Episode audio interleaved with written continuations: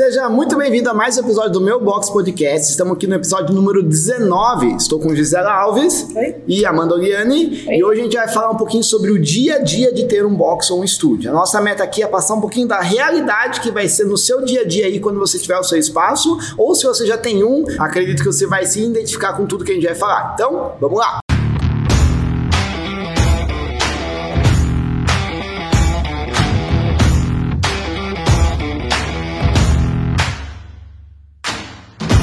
Que, que a gente escolheu esse tema? Simplesmente porque talvez, se você não tem um box um estúdio, você tenha muitas dúvidas de como vai ser aí no seu dia a dia. E quando eu tava montando um estúdio aqui também, eu não fazia ideia de como ia ser, né? Eu imaginava um cenário, mas na prática é totalmente diferente. Então a nossa meta aqui é passar para vocês todos os perrengues, né? O por trás dos bastidores que a gente passa em cada um dos nossos dias, para você ter uma melhor expectativa de como vai ser aí no seu cenário. Então vamos começar falando um pouquinho sobre como que é o nosso dia a dia. É muito tranquilo, é muito corrido, é um, é, é um como que é lidar com muitos alunos girando todos os dias. O que, que vocês acham? eh, Como vocês definiriam um dia nosso aqui do estúdio? Ah, tem dia que é caos, né? Mas depende do dia. Tem dia da semana que é, que é mais movimentado, tem dia que é menos movimentado. Mas de maneira geral, é correria o tempo todo, né? São muitas coisas para se observar, muitas, muitas ações a se tomar. E, enfim, a gente tem trabalho o tempo todo. O tempo todo. E falar que tem um dia certo não tem, não. Tem semana que é no começo da semana, tem semana que é no final da semana. É, eu que fico de manhã aqui, de manhã também é mais acelerado que de tarde. De manhã a gente bota pra correr rápido aqui. Tem. Parece que amanhã rende mais, é bem mais rápido. Quando você vê, já deu 10 horas e já acabou a última aula. Aqui a gente tem a Amanda, que tá mais na parte do produto, né? Do treino, é da entrega do treino, e tem a Gi, que tá mais na parte do. eh, da parte do. Da, do administrativo, né? Da parte que não envolve a entrega dos treinos. E acredito que a correria seja diferente de um para o outro. E o que, que torna um, um dia mais corrido na entrega do treino? E o que, que causa isso? E o que causa um dia corrido na parte administrativa? Na parte administrativa, um dia que torna o meu dia extremamente ocupado a ponto de eu não parar nenhum minuto, é dia de lançamento de notas fiscais, geralmente final de mês. Ah, dia que tem muita venda, então quando, é, quando as nossas, as nossos, os nossos planos estão começando a renovar, vem uma sequência de, de renovações. Época de campanha, época de campanha, como a campanha que a gente fez agora em fevereiro, né? Tem bastante movimento e dia De de, WhatsApp, avalia- de, wa- é, de, de WhatsApp, é, atendimento ao WhatsApp, atendimento ao balcão, fechamento de novos planos e dias de avaliação física, né? Que como eu também faço avaliação física, aí eu me divido nessas duas funções em dois dias na semana. Então é, um- é dias que são dias que são mais cheios assim. Não dá para dizer que dia da semana é mais, claro, os dias de avaliação sim são mais, mas fora isso é depende da época do, do ano, da época da semana, do momento que o estúdio está vivendo. Se é momento de campanha, se é momento de renovação de planos, enfim. É bastante corrido. Tem dia que também mais sossegadinho. Agora, um dia que assim é punk, é dia que chega a camiseta. Um dia que chega a camiseta. Nossa, a gente não toma nem água. a gente não toma Daí nem fica- água. É, E eu tá entro pra- lá e é. ajudar eles É, também. E tá para acontecer isso. Agora, nesse mês, tá para acontecer isso. Vai vir a nossa leva de a nossa nova remessa de, de camisetas e a gente colocar tudo, organizar, colocar nome, quem comprou, quem, quem ainda não comprou, mas já quer, separando. Nossa, vai ser punk, vai ser correria. Tá para chegar essa época. O meu dia, né, na parte do treino, é dia quando tá a sala muito lotada, então, tipo, no check-in da manhã, por exemplo, que é 6, 7, 8 e 9, que é por hora, hora aula, né? Então vem 18 às 6, aí vem mais uns 12 às 7, aí vem mais uns 12 às 8, aí termina com 16 a aula das 9. Pra gente é correria, porque além de vir bastante aluno, vem alunos diversificados. Então tem aluno que tem problema no joelho, tem aluno que tem problema no ombro, a gente tem que trocar um exercício, trocar isso. Então normalmente esse dia os dois professores estão sempre em sala, sempre ajudando. E de manhã também eu faço um pouco a parte administrativa, porque como só tá eu e mais um professor, tem hora que tem aluno que quer pagar plano, renovar plano. Aí além de eu me dividir na aula, eu tenho que também ajudar a parte administrativa, fechar plano e tudo mais. Campanha também, a gente fica numa agitação maior pelo fato de ter muito aluno novo, a gente ter que dar uma atenção a mais para aquele aluno novo, para ele conhecer nosso trabalho, para ele ver como a gente trabalha. Então, quando tem essa campanha Experiência 15 Dias, aí ferve um pouco mais, assim, dentro desses 15 dias. As nossas funções são bem definidas e, ao mesmo tempo, completamente atreladas uma à outra, né? Então, o atendimento que vai começar comigo no balcão, ou comigo no WhatsApp, ou com o Marcel no balcão ou no WhatsApp, ele vai se desmembrar e eu repasso para Amanda. E quando eu repasso para ela, ela também me dá um, um feedback do que, que aconteceu, tira uma dúvida comigo, eu tiro dúvida com ela, porque tem alunos que eu não conheço, que são os do período da manhã, e eu só entro para trabalhar à tarde e à noite. Então, é, a gente faz troca o tempo todo, assim. Aqui, todo mundo dá conta de todas as áreas, né? Se eu precisar faltar, ela vai me socorrer. Se ela precisar faltar, eu vou cobrir o que deveria, que eu consigo cobrir dela. Então, todo mundo uh, consegue fazer isso. E ao mesmo tempo em que a gente, é, com o Marcel não precisando estar aqui, a gente consegue se resolver. A gente tem tantas atitudes e, e, posicionamentos do que cada um tem que fazer que um não, não invade o espaço do outro. É natural, é uma simbiose, é, é, um, é um trabalho de equipe muito perfeito aqui. E quando tem, tipo assim, uma dúvida ou alguma coisa, eu preciso entrar uma parte no no trabalho que a Gi está fazendo, ou ela precisa entrar um pouco no meu, a gente sempre pergunta uma para outra, tenta ajustar para ver o que é melhor para cada uma. Então a gente consegue entrelaçar bem e os professores também, os dois professores que estão junto com a gente, também não invade o espaço de ninguém, eles conseguem auxiliar, eles perguntam, tiram dúvida, isso que ajuda bastante na equipe. Em relação a isso, né, a gente entende que tem muitas funções e muitas coisas a serem feitas todos os dias. Mas essa é a nossa realidade agora. No começo não era. E uma das realidades que vai acontecer muito por aí é você estar sozinho, não ter equipe. E como que. O que, que vocês acham que é? Vocês presenciaram também um pouquinho quando a gente estava lá no início, quando não era só a gente. Como que é a vida de quem trabalha sozinho num box ou estúdio para lidar com tudo isso? E o que, que vocês dariam de dica para facilitar a vida dessa pessoa que está lá sozinho e tem que responder o WhatsApp? tem que dar o treino, tem que atender o balcão, para lidar melhor com todas essas funções? Ah, eu acho que a organização do seu tempo é fundamental, né? Você tem que priorizar coisas e estabelecer rotina para isso. É claro que você estabeleceu que naquele momento você vai estar dando aula e vai chegar um aluno para você atender. Você não vai deixar a sua sala completamente só por muito tempo, mas também não vai deixar o aluno esperando. Você vai ter que se dividir em alguns momentos. Mas eu acho que basicamente quando se está sozinho é se priorizar, estabelecer horários, estabelecer atitudes, tarefas a serem resolvidas primeiro, porque senão, se você quiser resolver tudo ao mesmo tempo, vai ser complicado, porque alguma parte vai sair é, não executada ou desfavorecida de atenção. A parte de quando eu comecei, era mais eu e o Marcel. E tinha hora que ele me deixava sozinha na sala para eu aprender, não sei o quê. Quando, depois de um tempo, eu comecei a ficar o período da tarde sozinha, então eu atendia a sala, se precisasse eu atendia o balcão. O que me ajudava muito era a metodologia de treino, que a maioria dos nossos treinos são em tempo e o nosso relógio faz barulho. Então os alunos sabiam o momento de parar e o momento de fazer o exercício. Então o que acontecia? Eu explicava o exercício, via se eles tinham dúvida. Isso é o que eu fazia que eu achava melhor na parte de como eu vou atender aquele, aquela pessoa que chegou no balcão. Eu tô sozinha. Então eu explicava para os alunos, eu pedi um minutinho para aquela pessoa, explicava para os alunos, via, via eles fazendo o exercício para ver se não tinha nada errado e soltava. Nisso que eu soltava, o nosso balcão fica de frente para nossa sala. Então eu tava ali é, tirando dúvida, respondendo parte de como é o nosso financeiro, é, que eles vêm perguntar nossos planos, tudo, respondendo eles, mas com o olho na sala também, porque eu não podia deixar aquela pessoa esperando uma hora no balcão pedindo informação, sendo que a nossa aula dura uma hora. Então eu ficava de olho, não sei o que, se precisava, eu vinha corrigir rapidinho e voltava a atender aquela pessoa.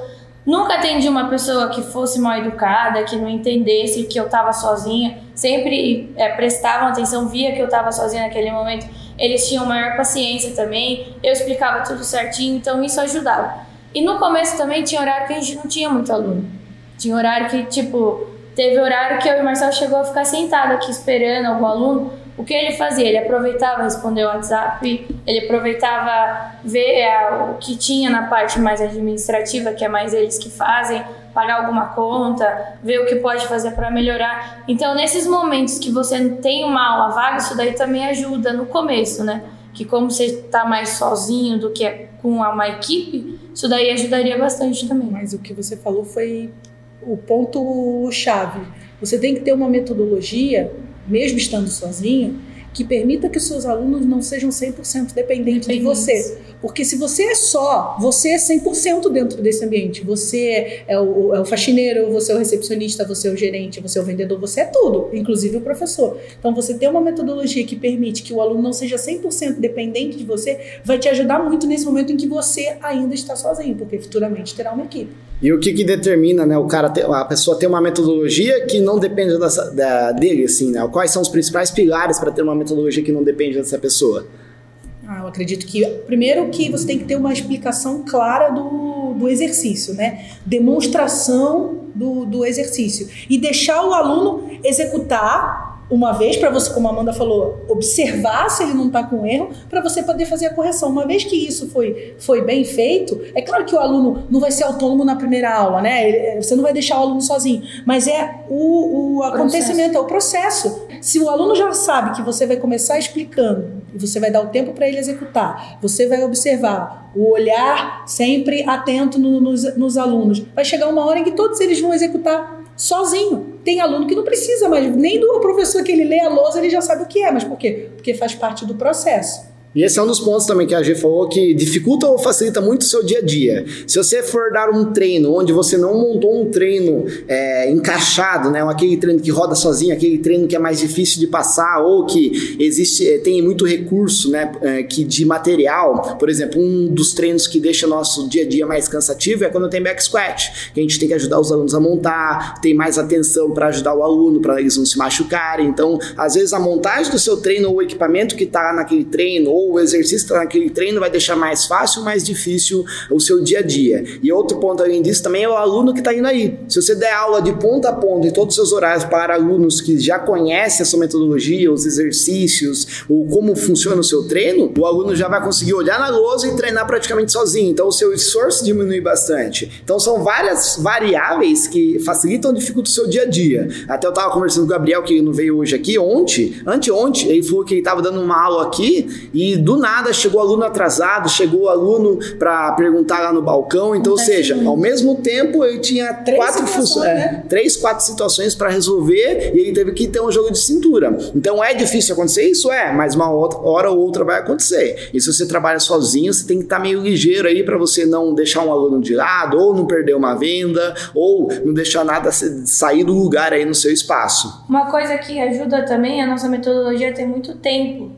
Então a gente tem um determinado tempo para soltar a parte inicial, a parte intermediária, a parte final. Isso dá um auxílio para você, ainda mais para os seus alunos. Seus alunos já vão entender que naquele momento eles vão ter que executar exercício, naquele momento eles podem descansar. Isso daí ajuda. Claro que ajuda também o professor ter uma boa explicação. Os nossos alunos são independentes pelo fato do momento que eles chegaram até hoje, o professor está no comando, o professor está na parte principal, então o professor está sempre falando. Mesmo aluno de 5, 6 anos, a gente está sempre corrigindo para quê? Cada vez melhorar mais e cada vez ele vai ficando mais independente, isso é normal. Isso que também auxilia no momento se você está sozinho, se tem um aluno mais independente, tem hora que ele vai até ajudar aquele aluno mais novo, que ele está vendo que você está corrido, que ele vai ver e falar: não, toma cuidado com isso. Aí a gente também pode chegar e depois auxiliar. Isso daí ajuda bastante também. Uma coisa que eu faço também é tentar prever um cenário difícil lá na frente. Então eu tô dando uma aula aqui, eu já fico meio esperto e, e atento, pensando que se acontece alguma coisa, o que, que eu faria, né? Se chegasse uma pessoa no balcão, o que, que eu faria? Então você tem que estar sempre pensando nos próximos passos, né? Por exemplo, tô dando uma aula sozinho, eu já tô pensando nos equipamentos que eu vou colocar para aqueles alunos, o que, que eu vou fazer com cada aluno, adaptação para cada aluno, o que, que eu vou fazer se eu vou precisar receber um, um pagamento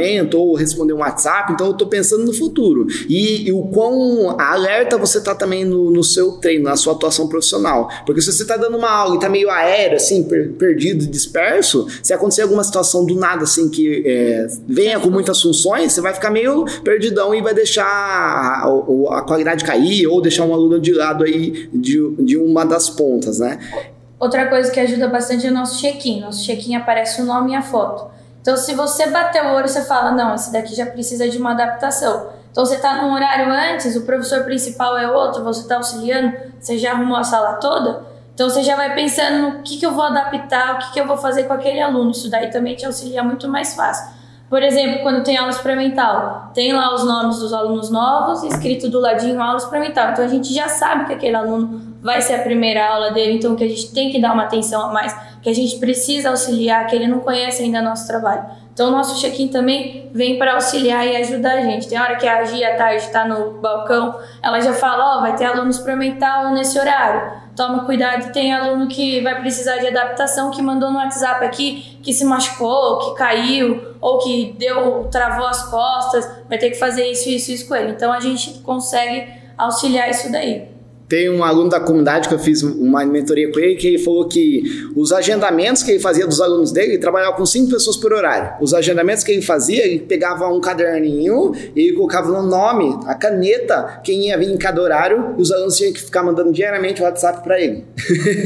então, ou seja, todo dia ele mostrou o caderninho, ele tinha lá os horários que os alunos iam. Se o aluno fosse mudar de horário, tinha que mandar um WhatsApp para ele, para ele riscar e pôr no outro. Então, ou seja, só aí já ia umas cinco horas do dia dele, só para organizar tudo isso. Então, ações que você faz no seu modelo de negócio pode facilitar ou dificultar também a, o seu dia a dia, né? Eu falo, eu sempre falo também que hoje o meu gasto energético do meu dia a dia de trabalho é infinitamente menor do que eu tinha lá atrás. Lá atrás eu não tinha, não conseguia nem tomar água. Então, uh, um exemplo, né, que elas, elas, vão até lembrar, a gente tinha um filtro aqui de, de, de, de galão de 20 litros. A gente tá indignada aqui.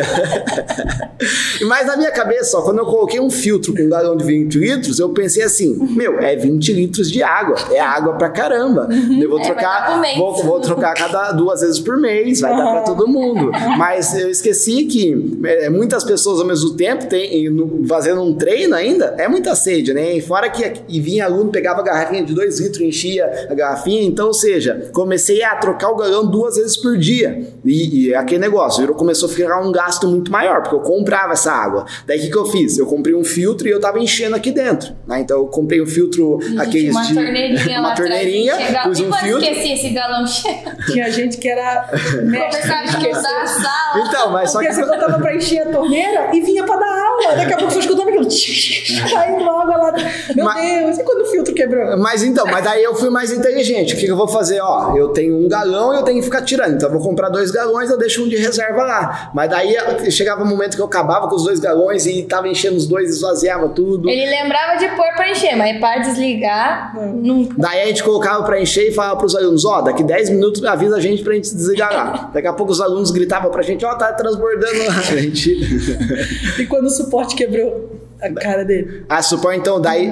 Teve uma vez que um professor pegou o galão de água, foi colocar no filtro, derrubou o filtro, o galão no meio do treino, alagou o estúdio aqui, né? E, mas beleza, foram perrengues que ensinaram bastante coisa, né? Por isso que hoje a gente tem um filtro industrial, que é o que eu recomendo você fazer, né? Perfeito. O filtro água geladinha, 100%. O filtro industrial tem capacidade de 20 litros de água gelada e, tipo assim, sai uma, um, um, um pouquinho de água já repõe lá dentro, então nunca acaba, porque é direto na, no cano, né? E tem saída direto, então nunca acaba essa água. É, fora só de fazer isso já diminui um pouquinho aí o nosso dia a dia, o esforço do nosso dia a dia. Então, às vezes, pequenas ações que você faz na sua empresa, no seu modelo de negócio, da estética, da estrutura da sua empresa, facilita ou dificulta o seu dia a dia. Outro exemplo, uma catraca. Facilitava ou dificultava o nosso dia a dia? Dificultava. Por quê? Porque quando travava, travava tudo. Aí você tinha que ir lá ver o cadastro do aluno, por que que tá travando. Às vezes não era o problema do cadastro, às vezes era a própria catraca, a gente tinha que abaixar, desligar da tomada. Olha, não, não. Fora quando não. tinha, tipo, 18 alunos que tinham que entrar, o primeiro travava, aí quando vê o plano tava vencido, aí você tinha que cobrar o aluno na frente de um monte de. Parecia a catraca de metrô, um travando é, o outro. É, é muito ruim. Aí acabava o que? Ah, não, passa pela outra porta. Pra qual é a função da catraca, então? E fora que a gente tinha um portãozinho, né? Por exemplo, a gente tinha a corrida na rua, né? Então, e fora que esse portãozinho serve para entrar do estúdio, sair do estúdio, ou entrar com alguma carga, né? Alguma coisa nova, algum equipamento novo. E muitas vezes o aluno já conhecia o portãozinho, entrava pelo portãozinho e usava a catraca.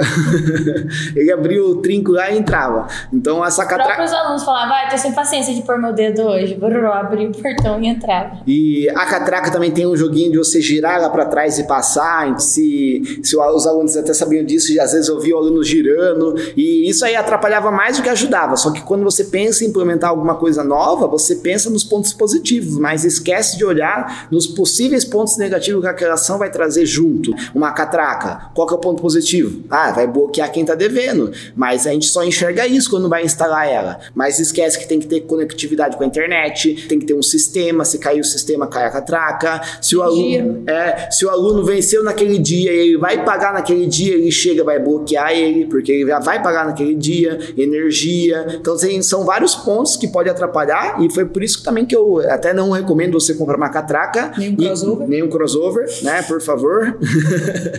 então, por causa disso, né? Porque vai trazer para você muitos perrengues, né? Então, tudo que eu faço, no, fiz nos últimos seis anos foi diminuir a quantidade de perrengue que eu tenho no meu dia a dia. Se tem uma coisa que dá muito perrengue, que dá muita dificuldade no meu dia a dia aqui, eu já penso, ah, como que eu vou trocar isso? Como que eu vou otimizar isso? Então, você tem que estar tá pensando dessa forma também no seu espaço. Ah, limpeza do estúdio é um perrengue, né?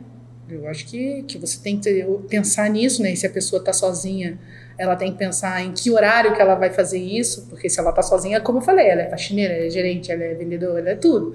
Né? A limpeza do estúdio é importante, né? Do estúdio, do box, a questão do, do uso, né? Do, dos banheiros, por exemplo, a organização dos equipamentos, porque uma coisa é começar a semana com tudo organizadinho. No final da semana já está tudo bagunçado. Então, o que, que a gente faz hoje? A gente faz hoje o seguinte: na sexta-feira, a gente já tenta deixar o estúdio o mais arrumado possível para a aula de sábado, que a aula de sábado são menos horários, né? Para que pra também bagunce menos possível, para que na segunda-feira esteja tudo ok. A gente tem sempre que pensar que vai ter um professor aqui às 5 e meia da manhã, porque às 6 já vai ter uma aula. Então, otimizar a questão do treino do dia seguinte, é deixando os equipamentos preparados, né? A gente sempre deixa o treino anotado uh, um dia antes, para você não ter que chegar aqui. Imagina só, ah, não vou fazer hoje não, amanhã de manhã eu chego mais cedo e ainda vou fazer. Então, tudo que você puder otimizar é importante.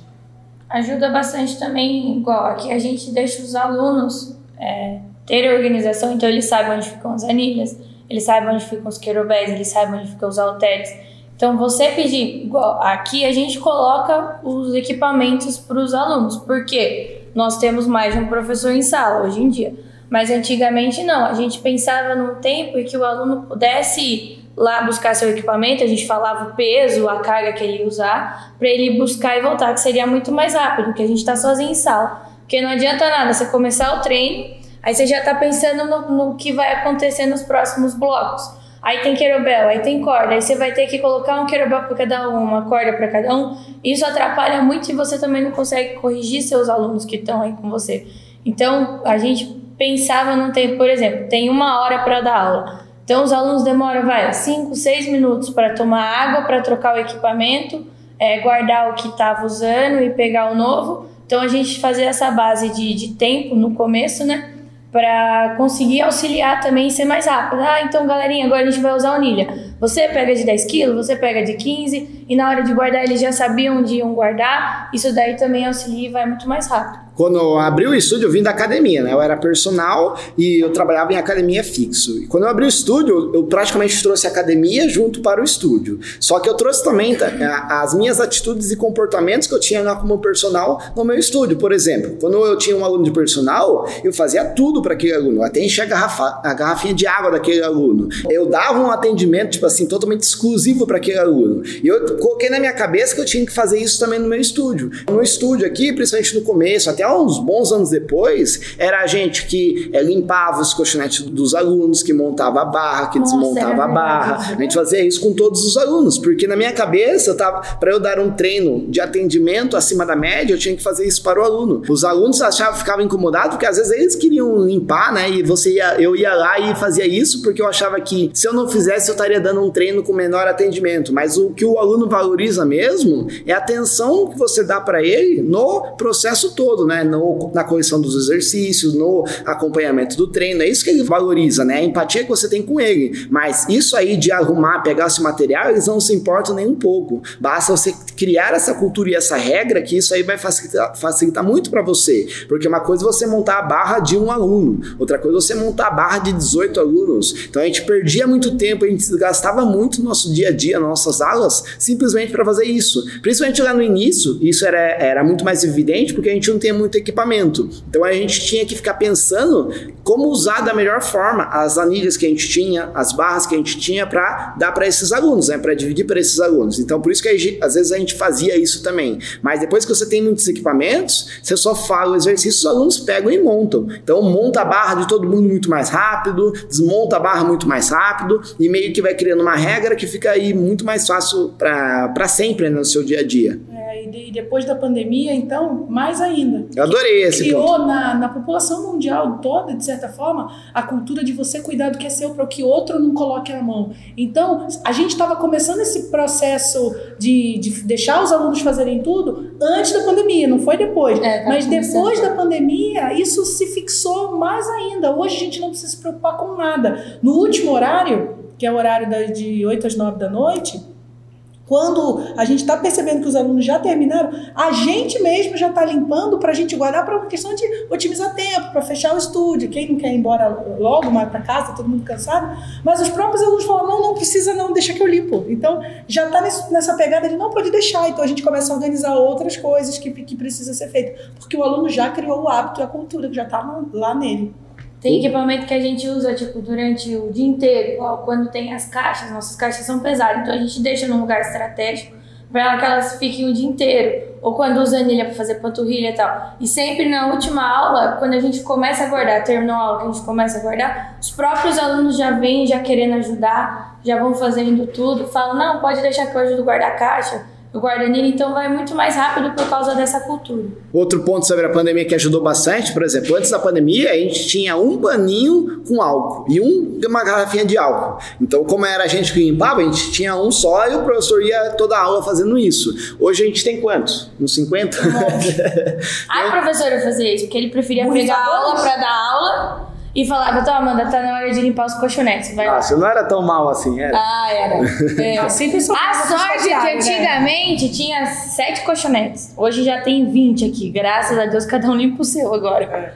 Som, agora são uh, dois, quatro, seis, oito, doze. 12. 12 borrifadores. E mais as papeletas, né? Que antigamente era um paninho multiuso, então era um pano só para limpar tudo. Nojento, não é. recomendo. então agora é, pa é papeleta, ah, mas gasta mais com papel? Gasta, mas é mais higiênico, né? E os alunos sentem também esse conforto. No começo da pandemia a gente estava até usando papel, o pano multiuso, mas, meu, em um dia, dois dias usando já ficava preto, encardido e fedido. E fedido né? Então a gente colocou papeleta, tanto que a gente colocou é, para sempre agora, né? Colocamos suporte suportes. Antes a gente tava colocando um potinho no chão, né? Daí ficou, tava ficando feio. Eu falei, ah, vou pôr um suporte e fica melhor. Eu gastei 400 pau de, de suporte de papel. Que vai ficar para sempre, porque é um bem durável, né? Uhum. E fica, e os alunos também hoje em dia já sabem que de um, de um movimento para outro vai trocar o, o equipamento, eles já sabem que tem que ir lá pegar o álcool, pegar o papel e já limpar e guardar e pegar o outro. Isso daí já fica também na rotina, no automático, também já ajuda mais rápido a gente.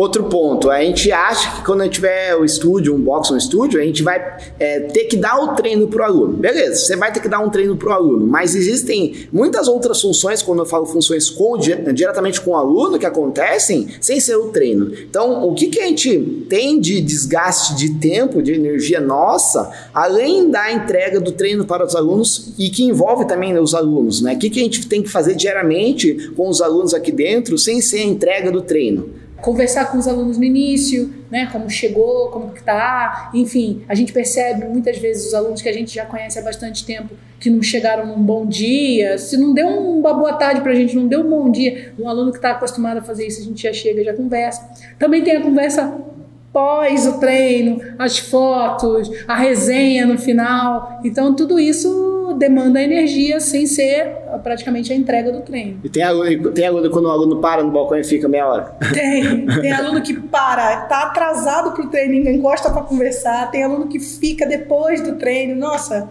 é muito, é muito. Durante o treino também tem bastante, porque a Gi recebe os alunos, mas quem fica com eles na sala é nossos professores. Então a gente também já conhece o aluno, a gente pergunta se está tudo bem. Tem aluno que se você falar, e aí, tá tudo bem? Como foi seu dia? Ele desaba a falar. Quando você vê, passou meia hora você conversando com aquele aluno.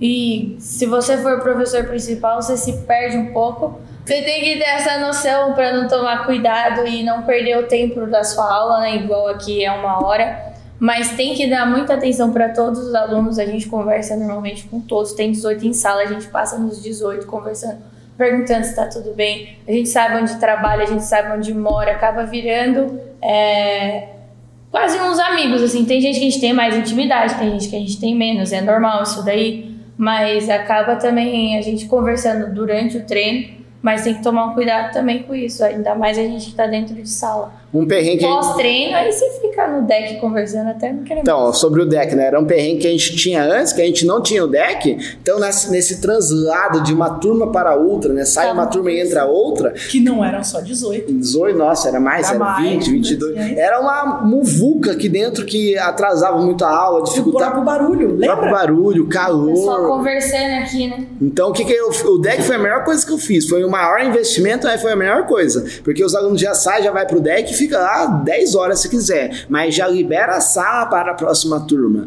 Então você ter uma zona de escape aí no seu espaço, seja um deck, uma área externa, sei lá, alguma coisa para deixar os alunos fazer esse pós-aula, esse essa pré-aula de uma maneira mais confortável e também sem prejudicar o seu dia a dia e o seu trabalho, porque esse pós, esse pré é muito importante também para a fidelização dos seus alunos. E é aí que fortalece também o efeito da comunidade, né? Os alunos terem essa interação, tirar fotinho deles, conversar um pouquinho tomar um café, sei lá. Então essa comunidade vai ser fortalecida se você tiver um ambiente propício para isso. Se você tem um espaço onde você não tem essa área de socialização, né? Os alunos vão embora, vão chegar rapidamente sem ter essa interação entre eles. Ah, lanchonete foi um perrengue ou foi uma facilidade?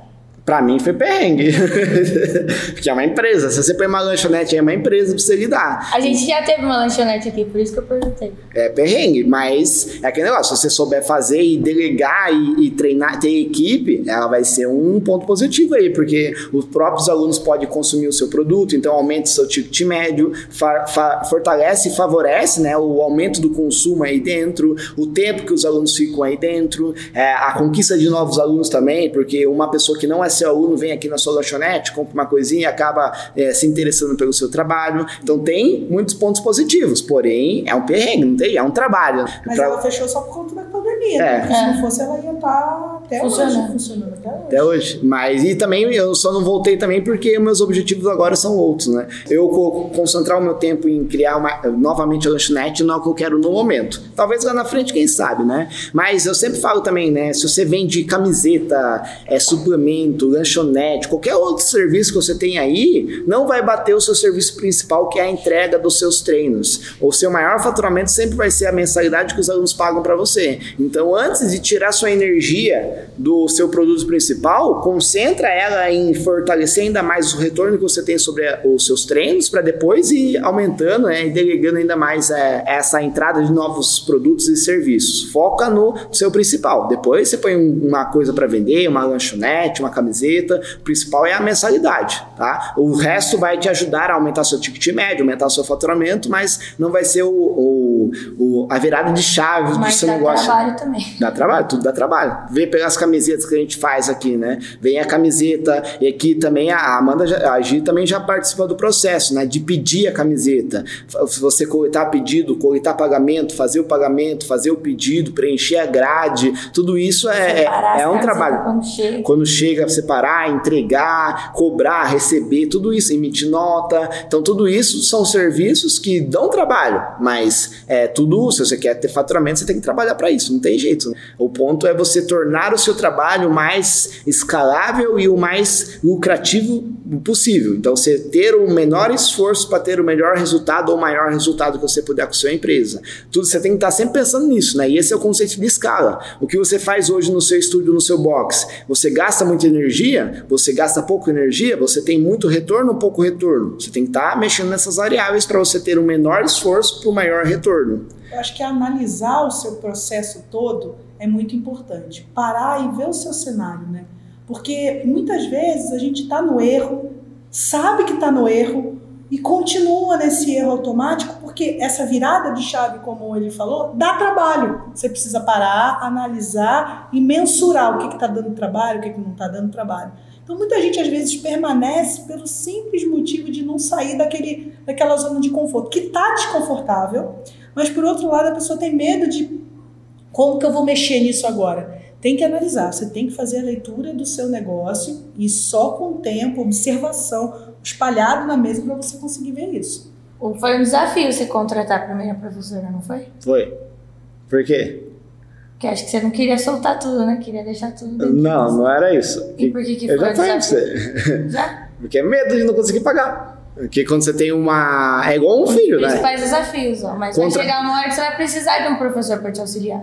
E quando você vai contratar, é igual um filho, né? Você tem um filho, você tem que alimentar quem filho, não tem jeito. Se o, se o filho tá com fome, você vai tirar dinheiro da, das cuecas, mas você vai, você vai alimentar Você quem deixa de comer para dar para o seu filho. Então, Mas mas, que muitas vezes você vai deixar o seu prolabore de lado porque você tem que pagar o seu funcionário. ou vai, vai ter que tirar do seu faturamento para pagar. Então, isso aí causa um medo, principalmente no início, quando você está com pouco faturamento, ou pouco caixa, ou pouco capital de giro, e você está crescendo, você precisa de mais pessoas para trabalhar junto com você, só que você tem esse receio. Então, eu até falo da Amanda, né? Eu mandei mensagem para ela em março, fui contratar em outubro. Tipo assim, demorei seis meses. E eu passei seis meses de perrengue precisando de gente, mas com medo de contratar. Então, hoje eu já nem penso. Eu sei que eu contratando vai facilitar minha vida e a empresa vai crescendo. Não é gasto, é investimento. É investimento. Então hoje eu nem penso, mas lá atrás eu achava, meu Deus, como eu vou pagar um salário? Aí entra na parte que a Titi falou, né? De analisar. Se eu tô precisando de alguém, eu vou ter que pôr a cara pra bater e ter alguém ali dentro. Porque chega uma hora que não tem mais jeito.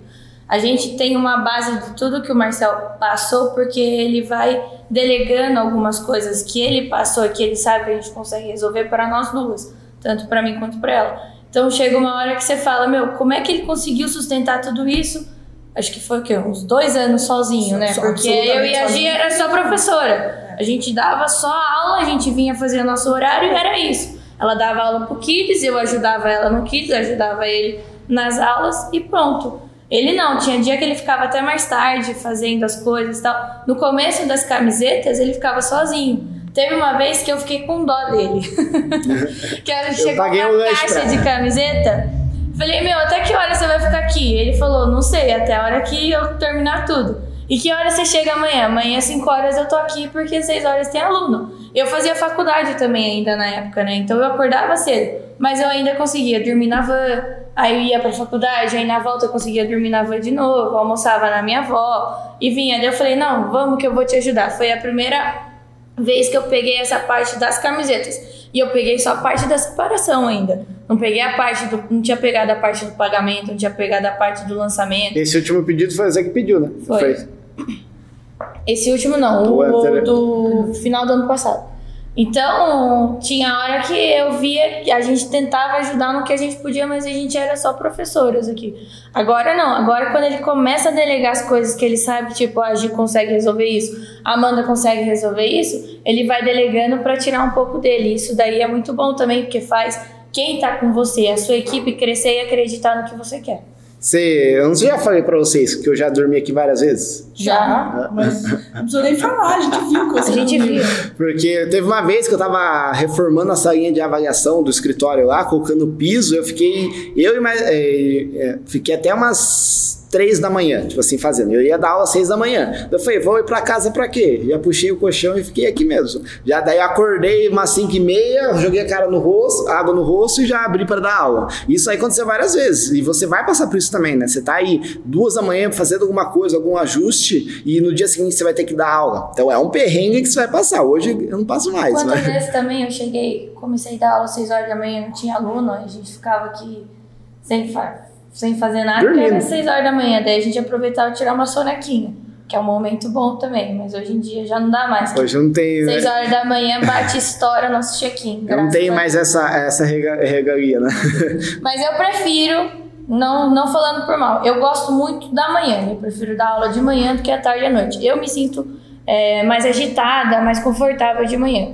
Porque quando vem, quando você vem e fala, nossa, tem um aluno para eu dar aula às seis da manhã, é normal, te dá uma tristeza, te dá uma bad, Sim. fala, meu Deus, vou ter que passar. Agora, quando você vê o check-in cheio, você fala, não, já vou chegar estourando tudo, já tem 18 mesmo, vamos com tudo. Daí já te anima e você já começa a acelerar o dia, fica até mais gostoso. Mas o ponto é, para você ter um estúdio lotado às seis da manhã, primeiro você tem que ter esse horário da manhã com uma pessoa, Exato. depois com duas, depois com três. Então, se você tá dando aula para uma pessoa às seis da manhã e você tá desanimado, a chance de você lotar esse horário é muito menor, É. porque você não tá dando energia na base, na, na, na plantinha, na sementinha que você acabou de plantar. Então, essa pessoa que tá treinando às seis da manhã, aos poucos ela traz mais uma, que traz outra, que traz outras. Então, aos poucos você vai vendo que você vai populando esse horário, né? Nosso 6 da manhã começou a lotar depois da pandemia. Depois da pandemia. Nunca foi um horário cheio. Nunca foi um horário cheio.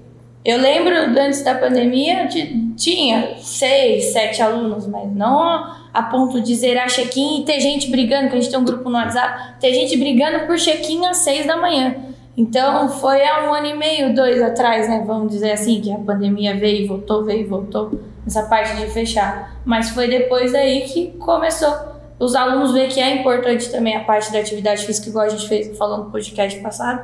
Então a galera tá vindo e tá se importando e a gente tá vendo que a galera tá querendo chegar, ele tá forçando bastante no marketing, é uma boa opção também. Fazendo até um paralelo com o podcast passado, quem não assistiu, eu recomendo que, que volte e E assista. veja, que é sobre o futuro da educação física, é, que a gente falou sobre as pessoas terem a noção de, de- do- da importância da atividade física na vida delas, hoje a gente não tem um horário vazio. A gente pode ter um horário com menos gente, mas a gente já chegou a ter horários vazios. Então, isso também é um reflexo de as coisas estão mudando. Como ele falou, para você ter um horário cheio, primeiro você tem que ter um horário vazio. Hoje, em 2022, a gente tem um, temos, é, não temos mais horários vazios, completamente e se vazios. abrir horário, vem mais gente. Exatamente. E se prepara que Ih, começou. no meio do mês eu vou fazer outra campanha. Achei que ele ia. é, eu achei que ele ia abrir mais, mais check-in. ó. Não, eu vou abrir mais horário também, deixa aumentar mais gente. Porque a gente tá fechando 9 da noite, o certo é fechar às 10. Não tem entendeu? certo nisso, não. O certo é fechar às nove da Não, noite. fechar às 10. No 9, 9 Vamos da voltar. noite é justo. Eu- já teve uma época que a gente tava lotado das 9 às 10. Vai voltar. Lotado nunca. Ah, não, Lotado 50%. nunca. É, talvez. Seis pessoas. Mas eh, vai Não voltar. compensa. Daí, beleza, a gente falou muito sobre os perrengues, é, o que, que você vai passar, tudo que você vai ter de sobrecarga por aí. Agora, o que, que vocês diriam e falariam para essa pessoa que está vendo a gente que, de como lidar com a situação, essa pressão emocional, física? O que, que vocês dariam de. O que vocês sentem e passaram por isso, dessa pressão emocional e física, e o que, que vocês fala- falariam para aliviar, passar por isso da melhor forma? Acredita e vai. Acredita e vai. E quando, Seja quando- um pouco sem noção, igual ele, e dá umas arriscadas. Porque se você não arriscar e errar também, a gente tenta ao máximo fazer pra vocês não errarem e não passarem tudo que a gente passou. Mas tem hora que os erros são melhores que os acertos, porque é errando que se aprende, não tem jeito. Se você não errar, você nunca vai conseguir sair do, do lugar que você tá. Então, se você tiver um pouquinho daquela noção de falar, eu tô com medo, mas vamos tentar pra ver, se der, deu, se não der, não deu, é essa hora que você precisa. Então, tem hora que precisa arriscar, não tem jeito. E, é eu a gente tem esse lema aqui que a gente fala, foguete não dá ré. É, a pandemia veio, a gente tentou passar por cima, foi um segurando a mão do outro, a gente no meio do oceano quase querendo afundar tudo e um segurando na mão. Tinha os dias que a gente via que ele não estava aguentando mais, que estava a pressão muito forte. Eu e a Gi tentava fazer alguma coisa para ajudar. Então, é, você tem que ter, acreditar no, no seu trabalho, no seu potencial. É, não é fácil. É, a gente caminhou, a gente está caminhando há seis anos e a gente ainda não parou. A gente está caminhando para mais. É, a gente até hoje a gente passa por dificuldades, passa por perrengues, é, passa por medos. Quem disse que a gente não tem medo ainda? Lógico que a gente tem medo de muita coisa acontecer, mas você tem que ter um líder que te ajude, mas ao mesmo tempo esse líder tem que ter um apoio que é a gente ali embaixo querendo sustentar e, e tem que acreditar. Se é, você acredita no que o líder principal colocou, que é o Marcel, não tem jeito. Quem começou tudo foi o Marcel.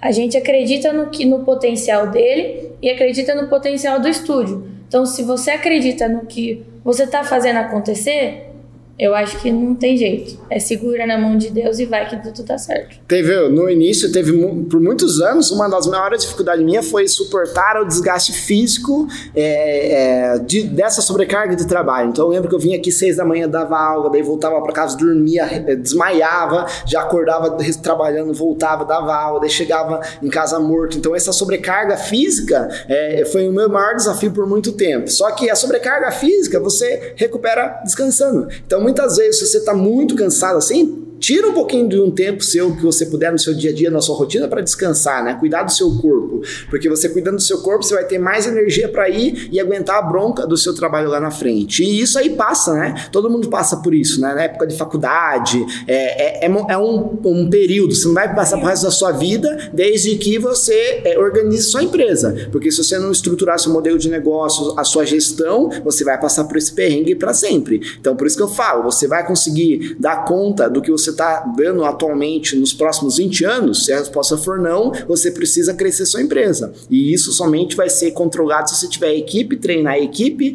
delegar funções para essa equipe e, e tirar essa sobrecarga de você. Porque uma coisa eu também até falei na live que eu dei ontem, uma coisa é você fazer uma ação, outra coisa é você delegar isso para a sua equipe, né? Então você tem que ter esse conhecimento de delegar funções, de treinar funcionário, isso aí é constante. Mas isso aí vai te proporcionar também um futuro mais tranquilo, uma, uma, uma proteção do seu tempo, um des menos desgaste da sua energia. E é isso aí, pessoal. Esse foi o episódio número 19, como que é o dia e a prática de um estúdio ou de um box, o que você vai passar aí na prática. Espero que vocês tenham gostado. Na semana que vem estaremos aqui com mais um episódio para vocês. Valeu, pessoal, e até a próxima.